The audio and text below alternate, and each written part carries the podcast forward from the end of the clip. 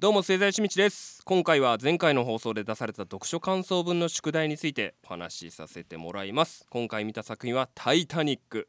洋画は嫌だと言ったのにドジャ駅から洋画を指定されました。悪魔です。しかも180分。3時間もありました。悪魔ですね。でもね、えータイタニックはさすがに有名なんで実は見たことあるんですよ。自分が年を重ねてから改めて見ると捉え方が全然違うしすごく見てよかったです。名作だけあって普通に感動しました。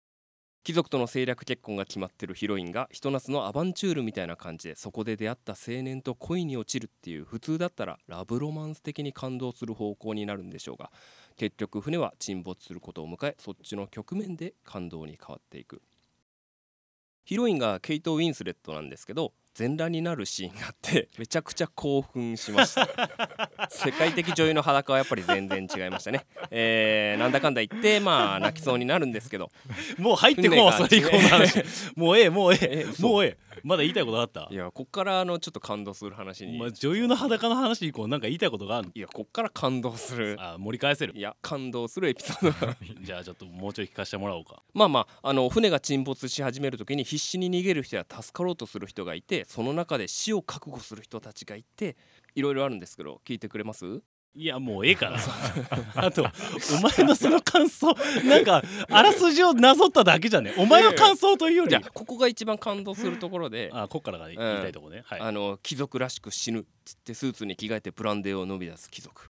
自分がもっと頑丈な船を作っていればと後悔する造船家。子供にお話を読み聞かせ一緒に眠りにつきながら死ぬ子供とお母さん二人で抱き合いながら横になる老夫婦。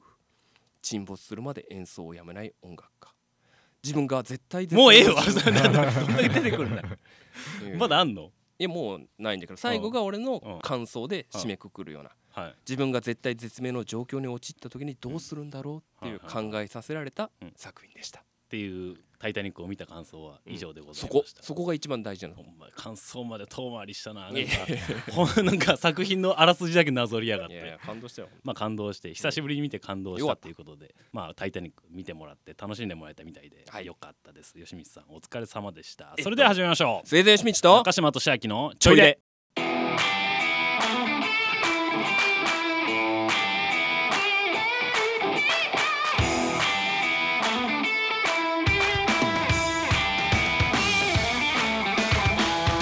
改めましてスウェーデンシミッチです。中島俊明です、えーこの番組は岡山県津山市のアリコベール新座内にあります。FM サウンのスタジオにて収録してお届けしております。お願いします。お願いします。5回目の放送です。またまた1ヶ月ぶりでございます、皆様本日もどうぞよろしくお願いします。お願いします。吉見さんタイタニックお疲れ様でした。えよかったっす。よかったですか、いやさ俺も今回何見てもらうか悩んで、まあ、今回ゲオで借りたんだけどうんまあ何がいいかなっていろいろ店内物色した時に、まあうん。タイタニックが目に留まったから、はい。まあそれ手に取ってみた時に、うん。収録時間驚愕の180分。長えよほんと。しかも何よりあれ2枚組だった。そうそうそうそうそう 俺見たことないからさ2枚組の映画って、まあ、もしかしたらやっぱ、まあ、タイタニック超名作だからさ見たことあるかもしれないかなと思ったけど、まあでもそれでもねあかったよタイタニック見てもらおうと思ったししかも俺さっき意気揚々と突っ込んだけど俺も初めて見た時あのエロいシーンでびっくりした。はあってなるよな。めっちゃ綺麗だしな結構その後半にあれ出てくるじゃん。うん。で結構中だるみしてからうわ後半に差し掛かってくる時にあの驚愕のエロシーンなそうあれはちょっと刺激が強いシーンでございました。興奮した。まあ良かったです。吉光さんが楽しんでもらえたのか興奮したのかは分かりますいや感動したんだよ。まあ、タイタニックね楽しんでもらえたみたいで吉光さんお疲れ様ありがとうございました。そうですね、まあ、最近もうはい季節もめっきり秋がもう顔を出してきててもう完全にもう夏が終わりました終ねわったね。涼しくなってきてようやくね我々が過ごしやすい快適に過ごしやすい季節がやってきそうそうそうたんじゃないですか。本当そう。俺ら二人とも夏嫌いだからいやもう大嫌い。暑がりだから、ね、で秋ってやっぱいろいろ楽しめる季節じゃないですか、まあね。吉見さんなんかこの秋にいややりたいこととか何々の秋で今年は何やりたいとかあります？まあ俺と言ったら食欲の秋かあーまあやっぱ食べること、なうん。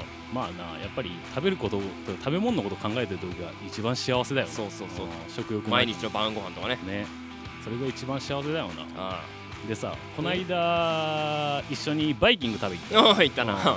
岡山県内にある道はいの駅のバイキングね、まあ、吉光さんと2人で行ったんですけどまあ、俺らってもともとその食べ放題とかうん。デカ盛りとかに目がないじゃん。はい。でやっぱり俺らテンション上がってうでそれでバイキングお店案内されあお店行ってんはい。で席案内されてうん。で料理取り行って一通り料理取ったから席座った時にお前が「ちょっと飲み物取り行ってくるわ」って言って、う飲み物取り行ったじゃないですか、でそこのバイキングのドリンクがドリンクバーだったのよ。うん。あのまあいわゆるそのファミレスとか、はいはいそうだね。その漫画喫茶とかカラオケとかにあるあのタイプのドリンクバーで、で俺席座っててはい。吉道一体何を持ってくるんだろうなって思いながら見てやろうと思って席座って見てたのよ。うん。でお前さドリンクバーの前立ち止まってうん。何取るのかなって思ったらおもむろにグラス2つ取って 左手でメロンソーダ右手でカルピスソーダを両押しでドーンって私はびっくりしたよ。まさか俺の同い年に炭酸ジュースを両手に抱えてあんなに嬉しそうに帰ってくるやつがいると思わなかったからさ。うん。でもなんかちょっと感動した。俺あんな飲み方もうできないもん。え？マジで？全然できる。現役？現役で。気持ち悪くないの。ないないない。その白いご飯まあそのバイキングって言ってもさもう白いご飯もあったし、うん。なんならわんこそばと一緒にメロンソーダ飲んでた。気持ち悪い食い合わせだなって思いながらさすが末澤義道というかやっぱその元祖おデブちゃんはやっぱこうでなくちゃって思ったからさ、やっぱ気持ちよかったしなんかちょっとグッときた。まなんかお前が両手に炭酸ジュース持ってくる姿めっちゃ飲んだっけなしかも。めちゃくちゃ飲んでましたね。8杯以上飲んででその行き道中とか帰りもそうだけど、うん。お前なんかちょっと運動に励もうと思うみたいなこと言ってたじゃん、はい。え運動してんの？一人一人今。最近？うん。何してんの？有言実行でいや歩いてるだけだけどまだ。あーウォーキング？うん。それってさどっち？その体重減らすためのダイエットとして運動したいのか、うん。それとも純粋に運動不足だから、うん。まあ、その体重を減らすっていうよりはその体質を変えてったり肉体改造みたいな意味で運動したいのどっち、ダイエットを7割、うん、肉体改造3割ぐらいの気持ちそうなのん、え今お前体重何キロあんの？えー、やだいいとないよ。気持ち悪い。ラジオじゃダメだよ。個人的に問い合わせしてくれ。個人的だったら言うよすぐ。体重言うの嫌なの？言うのやだよ。ラジオでだって。恥ずかしい？恥ずかしいよ全国展開だよ体重言うの嫌なの。いやだよ。やそうなんでも個人的に問い合わせしてくれたら言うよ。あー誰が聞きたいんだ お前の体重。じゃあ聞くな、あそうなんうん。え目標体重とかは決まってんの？目標体重はまあ大台から大台にみたいな感じ？そうかな。まああの一般的な普通体型かな。あーははははまあそのなんとなくの体重はわかるけどさ、うん。まあまあお前80ふにゃふにゃぐらいの体重だろ？いやいやいや80ふにゃふにゃってもう言っとるから。いや言えやどうせんなら。ええ言わないよ、えー。全国展開だもん。でも俺さやっぱりお前には前々から言ってるけど90キロの壁に俺ずっとお前には挑戦してもらいたいのよ。ギリギリ言ってないからね。ギリギリいってないっていうのがやっぱちょっと出せんだよ。まあだってお前今体重を落とそうとしてるじゃん。うん。でまあ肉体改造も励もうとしてたらうん。お前金輪際その90キロに行こうっていう思わないかもしれないでしょ。まあな。多分思うことがないと思うのよ。うん。だからもうここが最後のチャンスだと思うの。その90キロチャレンジのね。で、まあ、こっからお前が何キロ落としたいか分かんないけどもうその何キロまあ多分数キロか。数キロ落とすことよりもここで意地とかが見え張ってもう90キロまで頑張ることの方が俺は多分きっと大変だと思うんだよ。それは大変じゃろだから俺はそういう苦しいことのから逃げる人生を歩んでほしくないお前には90キロに1回行ったっていう経験値だけお前はなんか手に入れて今後を過ごしてもらいたい。う、まあ、そんな90キロはすごくないけど。いやだからお前は多3分桁の方が多分すごいんだろうけ100どキロに行けるほどの才能ではねえと思う。んだよお前100キロほどの男じゃないけど90キロまではいけると俺は見込んでる。うん。だからねまあギリギリまでいったから、食欲の秋ですからね。い。もしかしたらどんどんどんどん増えるかもしれないですけど、はい。そんでその体重の話でささっき思い出したんだけど、はいはい。まあ、今から10年以上ぐらい前の。まあ俺がそのフリーターで飲食店でアルバイトしてた時の話なんだけど、うん。まあ、津山のすき家なんだけど、うん。まあ、バイトしてた時に高校時代の女の先輩がすき家に来たのよ。はいはい。女性の先輩がね。はい。で俺その先輩と高校時代にまあの仲良くしてもらっててうん。でその人まあすごく綺麗な方で素敵な先輩だったんですよ、でも高校卒業してからまあ全く会ったこともなかったし、まあ、姿も見かけることなかったんですけど、うん。まあ久しぶりにそのすき家に買いに来てくれたおかげでまあうん。ばったり再会したんですけど、はいはい。その先輩がそのめちゃくちゃ太ってたんだよ。その当時に比べてな。はい。もう見る面影もないぐらい太ってて、俺なんかそれがすごいショックだって。逆に興奮せんかった。まあ、全く全く全く。なんか俺それがすごいショックで俺そのことをバンドの日記に書いたのよ。うん。あの今日高校時代の先輩がはい。そのバイト先に来てくれたと、うん。でその当時はものものすごく綺麗で素敵な先輩だったんだけど、うん。久しぶりに会ったらすごく太ってて、うん。なんだか俺はショックだったみたいなことを書いたわけよ。うん。そしたらお前がその日のコメントで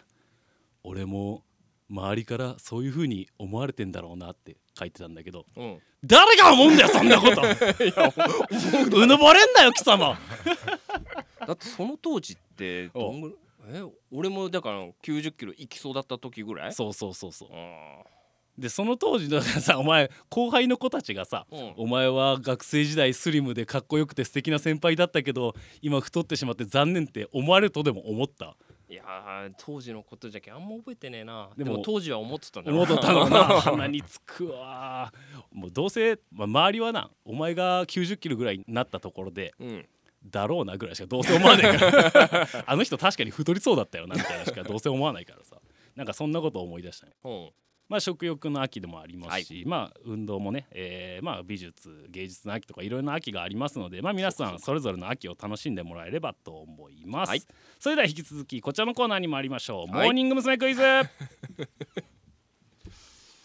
えーこのコーナーは星座よしみちが愛してやまない安倍夏美子とナッチにこの番組を届けるべくまた来たるべき日に備えてモーニング娘。の知識を増やしておこうではないかというコーナーになっております。えー若干ね私本人が飽きてはおりますが本日もこちらのコーナーをやっていきますので皆さんよろしくお願いします。はい。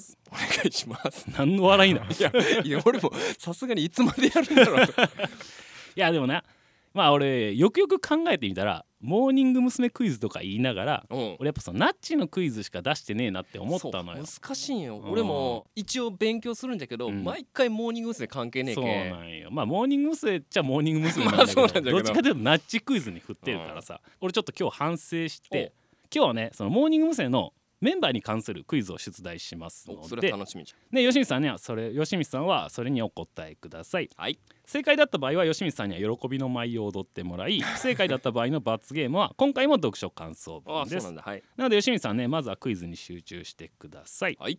でちなみに今日のクイズはなんかネットとかでもよく上がってるしなんかファンの間ではなんか有名な話らしいのよ、ま。うん、だから今日はもしかしたら分かるんじゃないかな吉光さん今日はチャンスですよ。本当じゃん。というわけでね、えーそれでは出題します。問題です。じゃらん。2007年7月7日に開催された飯田香織のファンクラブ限定イベント。日帰りバスツアーの代金は一体いくらでしょう？さあ吉光さんお答えください、飯田香織のファンクラブ限定イベントの。えー？日帰りバスツアーの代金ですよ。うーん。7700円。7700円でよろしいでしょうか。はい。正解は。1万9000円。です ですが問題は最後までお聞きください。はい。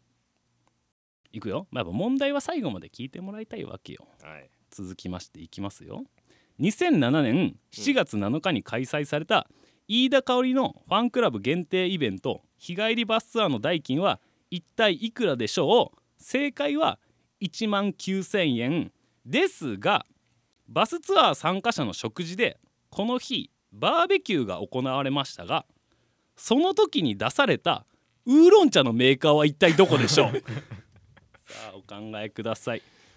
バーベキューの時に出されたウーロン茶のメーカーですよ。ウーロン茶？のメーカーって言ったらまあそんなに多くもないからこれは当たるんじゃないかな。サントリ正解はキッコーマン。怖っ。お前モーニング娘。のこと全然知らねえじゃねえか。そんなんじゃお前ナッチに会った時がっかりされるぜ。醤油メーカーじゃん。飯田香織の同期よナッチは。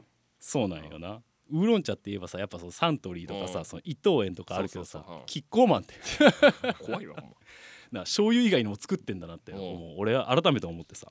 でちなみになんだけどうん。そのこのバスツアーの食事の詳細がさそのネットにも上がってたからうん。ちょっと聞いてもらっていい？はいはいこのバスツアーのバーベキューの詳細がね、えーバーベキューの肉は1人1枚ソーセージも1人1本デザートはカットバナナ1人3分の1ずつあのー、8人テーブルにキッコーマンのウーロン茶1本。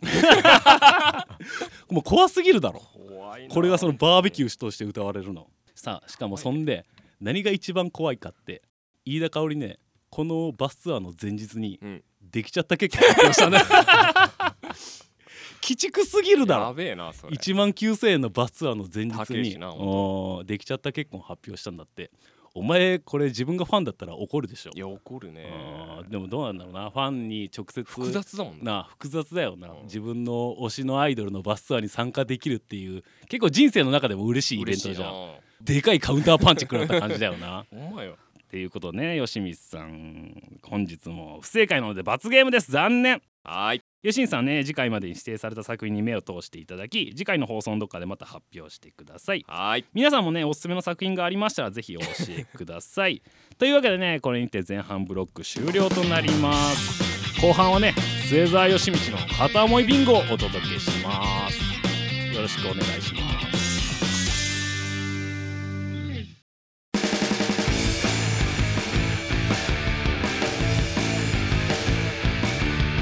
ちょいで。改めまして末田義道です。中島俊明です、えーこの番組は岡山県津山市のアリコベール新座内にあります。FM 津山のスタジオにて収録してお届けしております。お願いします。それではこちらのコーナーに参りましょう。末澤義道の片思いビンゴ。えーこのコーナーは犬も歩けば棒に当たるのように末澤義道が歩けば片思いをするという片思いのプロである末澤義道の片思いの歴史をビンゴ形式にしてビンゴを完成させようじゃないかというコーナーになっております、えー、吉光さんには事前に片思いしていた当時のことを綴ってきてもらっておりますので皆様にはそれを一緒に聞いていただき末澤義道の片思いに心当たりがある方からの連絡を受けビンゴを完成させるコーナーになっております。さて吉光さん。はい。記念すべき一人目ですよ。はいはい。い聞いている女性リスナーの方もドキドキしてるんじゃないですやかもう心臓バクバクでしょまあ、どっちの意味かわからんけど。であとちょっと言っておきたいんですけどお俺がコーナー説明でねはいはい。末澤義道をその片思いのプロって言ってますけどはい。その恋愛ワッサーってわけじゃねえからな。それはな片思いじゃけんな。ただ単に目を離したらすぐに片思いをする その片思い病を患ってるだけですので全て実ってない皆様勘違いしないでくださいね。どはいそれではね吉光さん、まあ、はい。説明はこのくらいにして、はいはい。早速始めましょうか。はいよ。で末澤義道の片思いビンゴの記念すべき1人目の方のまずはどの時代でで下の名前でいいんでイニシャルを教えてもらってよろしいでしょうか。えー小学校の同級生の K さん。わかりました。小学校の同級生のイニシャル K さん。下の名前でいいんですよね。はい。下の名前イニシャル K さんですね。えーそれでは末澤義道の片思いビンゴ末澤義道から小学校の同級生の K さんへのお手紙です。どうぞお聞きください。あれは小学生の頃相手は同級生の K さん。きっと俺の初恋だったんじゃないかな。とても頭が良くて目がパッチリしてて俺も背が高い方だったけどその子も背が高い方で並んだ時にちょうどよかった。とにかく優しくていつも本当に優しかったことを鮮明に覚えてる。運動はあまりできる方じゃなかったけどなんでだろう。なんで好きになったのか今は思い出せないけど恋ってそんなもんじゃない？一回だけ両思いになったことがあるんだけどでも俺のことが好きって言ってくれた時もう一人好きな人がいるって言われた。それは石田義弘君だった。当時から彼は運動もできて頭も良くて顔も良くて今思えば俺なんか相手にならないくらいだけどあの頃はいい職ができたんだよね。そして彼が転校してこれはチャンスって思ってどこまでアプローチしたか覚えてないけどずっと好きでいたのは覚えてる。あの頃からずっと一途ずっと忘れられなくて好きな人はずっと好きっていう俺の信念はあの子が教えてくれたんじゃないかな。バレンタインのチョコレートもらったことがあるんだけどめちゃくちゃ嬉しかったことを覚えてる。返すのにすごい悩んでうちのばあちゃんに手芸でフクロウの小さな置物を作ってもらってそれを返した。自分で作ったものじゃなかったけど喜んでくれたのを覚えてる。あの頃は誕生日会をやって友達を誘うのが流行っててなんとか呼ばれたくてアプローチしたっけ。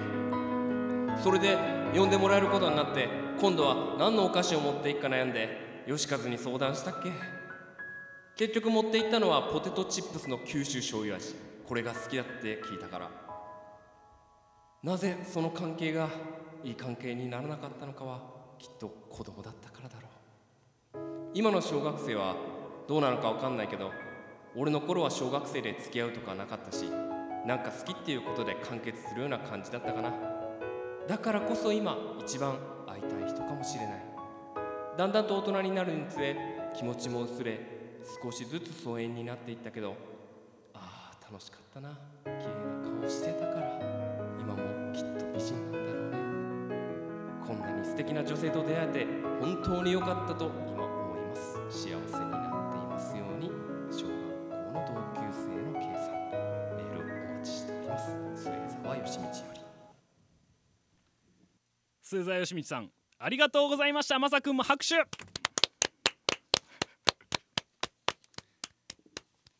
淡い思い出でしたね。吉道さん。はい。素敵なお話をありがとうございました。はい。出し切りました？もうなんかいいね。思いの丈を述べた感じ、思いの丈はしっかりぶつけることができました？うん、もう小学校の同級生まあ中学校もそうなると一緒だけどさ、はい。もう何年前？もう20年近く前だよな、まあ、小学校の時で考えるともう20年以上かなんかすごくその時のことを鮮明に、まあ、自分のことじゃないんですがううん覚えてるもんじゃね。ねキュンキュンしました。でちょっと何点か気になったんだけど聞いてもいい？もういいよ恋ってそんなもんだよねってあれ何？別にそ俺さっき言ったよな。恋愛マスターではねえってこと言ったよな。そんなもんじゃない。片思いのプロが恋ってそんなもんじゃないって。いやいや恋はうん。片思いでいいんだよ、はいはい愛は成就してることだ。恋は片思いでいいんだよ。恋をしてるっていうのははい。はい片思いじゃん、はいはいはいはい。愛は？愛はもう一緒になってはいはい育むことになるから。愛してるじゃない恋してるなから片思い。あ あるのね。そうそうや末沢哲学として。そうよあっこ気になった。もう一個だまああるんだけどあのお返しの手芸のフクロウって何？うちのばあちゃんうん。器用でうん。手芸がまあ趣味なんだけど、なんていうのフェルトじゃないんだけど、うん。俺もあんまそっちの方詳しくないけど分からんだけど、はいはい。布細工のうん袋の置物を作ってくれて、えそれは何？お前がばあちゃんにお返しでその手芸品を渡したいから作ってって言ったの？それとも相談したらばあちゃんが作ってくそうれたの？そう相談したらばあちゃんが作って渋すぎるだろ そのお返しえバレンタインのお返しだったっけ？そう。バレンタインのお返しで手芸の袋やってくんの？多分実物見たら、うん。ああってなるぐらい。ああ完成度高めで。しっかりしたやつ。ああ喜んでくれてた。それはな。まあまあいやまあ多分うん。そんなん帰ってくると思ってねえからうん。小学生で。でポテトチップス九州醤油味じゃないといけなかったの、うんなんかそれが好きなんよっていうのを、うん。あっちゃんとか、はんはんはんはん岸本さんとかと話してて、はんはんはんそこの名前は出すんだなお前 まあ今のちょっと忘れてもらってあ九州醤油味が好きっていう情報はまあ入手したんだ。そうそだからこれ持っていかないといけないと思うううん。あーでいろいろアプローチして。そうそで結局この片思いは実ること？うない。残念でした。でも思いの丈をぶつけれたから良かったんじゃない？はい。まあもしかしたらね。このラジオがきっかけでっていうことがあるかもしれないので,、はい。でというわけで見事小学校の同級生 K さん末澤趣味の片思いビンゴのマスに入りました。というわけで、えー、川辺小学校の同級生の K さんぜひメールをお待ちしております。でじゃあ記念すべき1人目の小学校の同級生 K さんはビンゴのどこに配置する？どこにしようかな。一応ねこのビンゴカード9マス作っておりますので、はいはい。まあ、最低でも9人は出てきます。もしかしたらマス増えるかもしれないけどな。え俺が勝手に決めていいの？もうそれはもう末澤義道の片思いビンゴだからさ。それはお前がこの記念すべき1人目はどこに配置するか。うーんどこにする？真ん中左。真ん中の左ね。はい。そこに末澤義道の片思いビンゴを記念すべき1人目はえ左側の真ん中。ここね。はいはいはいはい。というわけでね、えー小学校の同級生の K さん見事ビンゴのマスに入りましたのでまあねこの画像はまた僕のインスタグラムの方にアップしようと思います。ので皆さん実物も見てやってください、えーというわけでねこのコーナーではこの話私のことだという方と私は昔末澤義道に片思いされたことがあるという方からのメールを引き続きお待ちしております。メールを送ってきてくれた方がそのビンゴのマスに入ってるかどうかはまだ分かりませんが末澤義道の片思いに心当たりのある方はどしどしメールをお待ちしております、えー宛先は YT アットマークちょいで 123.com YT アットマークちょいで 123.com 懸命に末澤義道の片思いビンゴと書いてお送りください。えメールを採用された方にはステッカーをプレゼントするのでご希望の方は住所氏名をお忘れなくお願いします。えなおこのコーナーはこのように個人名を伏せてお届けしますので本人を特定することはおやめください。また心当たりがないのに末澤義道から片思いをされたという虚偽報告も 合わせておやめください。というわけで末澤義道の片思いビンゴ記念すべき1人目終了でございます。ありがとう義道さん。はいありがとうございました次回も楽しみにしてるからよろしくお願いします、はい。それではね吉光さん。はいはい。最後に K さんに向けて思いの丈を叫んでやってください。あ K さんこのラジオ聞いてたら個人的に連絡くれ個人的な？番組でええだろ